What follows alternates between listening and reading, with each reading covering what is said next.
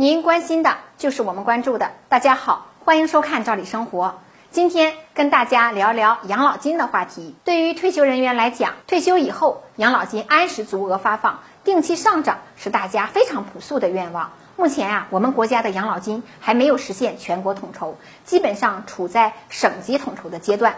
按照国家的计划，到二零二零年呢，养老金省级统筹将覆盖完成。多年以来，因为各地养老基金收支情况不太一样。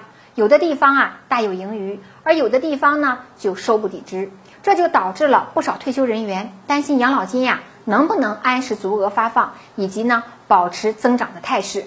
比较明显的，像广州地区经济发展比较好，劳动力呢充足，人口老龄化问题也不严重，因此啊养老基金的结余就比较多。而部分地区像黑吉辽等地区则恰恰相反，经济发展速度缓慢。劳动力外流又比较突出，人口老龄化也比较严重，因此啊，养老基金收不抵支，确实也是客观存在的现实。之前就有传言说到二零三五年啊，大家的养老金就发不出来了，导致不少东北地区的退休人员也忧心忡忡。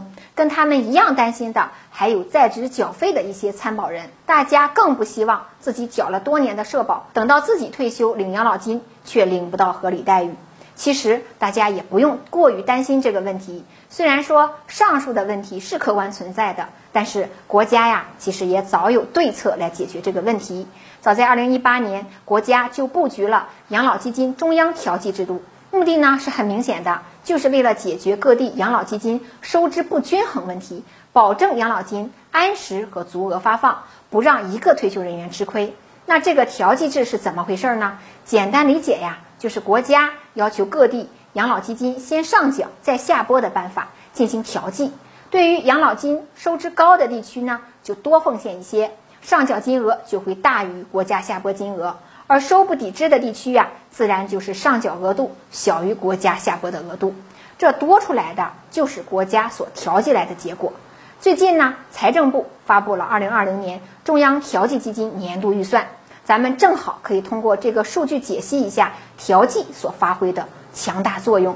那数据显示，今年国家中央调剂基金预计呀达到七千三百九十八点二三亿元，比去年执行数增加了一千零九十五点二三亿元，增幅就达到了百分之十七点四。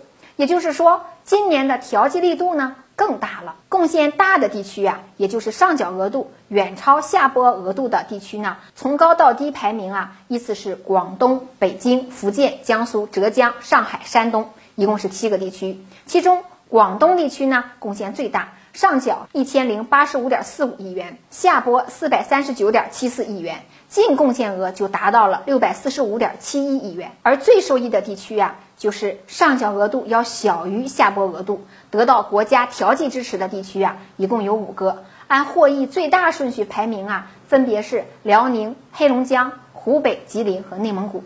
像我们辽宁就得到了五百五十五点五八亿元的调剂红利。